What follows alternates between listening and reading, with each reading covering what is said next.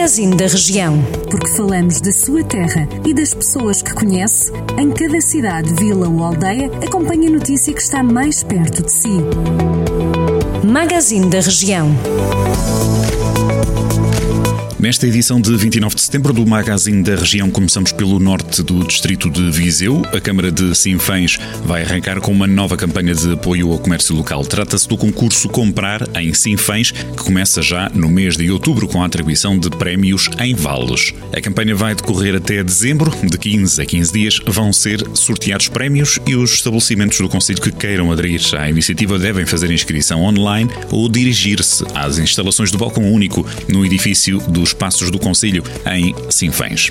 Tal como aconteceu em anos anteriores, a Junta da União das Freguesias de Mangual de Mesquitela e Cunha Alta procedeu à entrega de um livro a cada criança que ingressou no primeiro ano do primeiro ciclo dos estabelecimentos de ensino da freguesia. A iniciativa que pretende promover hábitos de leitura desenvolveu-se nas turmas das escolas básica da Mesquitela e Ana de Castro Osório, abrangendo mais de uma centena de alunos. A Mamoa da Comieira, no Conselho de Oliveira de Frades, serviu de base a escavações arqueológicas por parte de investigadores da Universidade do Algarve. Os trabalhos começaram no passado dia 14 e pretendem estudar este monumento situado perto do estaleiro industrial de Lorizela, na esperança de revelar novos dados sobre o megalitismo da região de Lafões. Os elementos recolhidos, pois, vão fazer parte em breve da Sala de Arqueologia do Museu Municipal de Oliveira de Frades.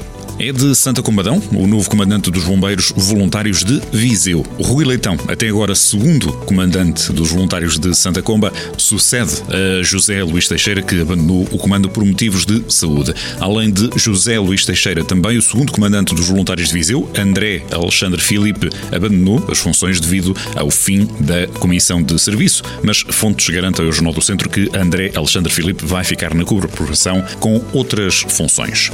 Por Viseu, o funicular que liga a zona ribeirinha ao centro histórico completou 11 anos, com as carruagens paradas. Inaugurada 25 de setembro de 2009, o sobe e desce das ruas de Viseu foi pensado para diminuir o tráfego automóvel e aumentar a circulação pedonal. Em intervalos de 15 minutos, o veículo percorre 400 metros em 2 minutos. Em abril de 2018, foi lançado um novo projeto para substituir o já conhecido funicular. Viriato, o nome dado ao veículo, viria a ser o primeiro transporte público elétrico não tripulado em Portugal. Com previsão para o início de 2019, a proposta não foi ainda avante. Fonte do município diz ao Jornal do Centro que, até o momento, o projeto que irá substituir o atual funicular ainda se encontra em fase de contratação.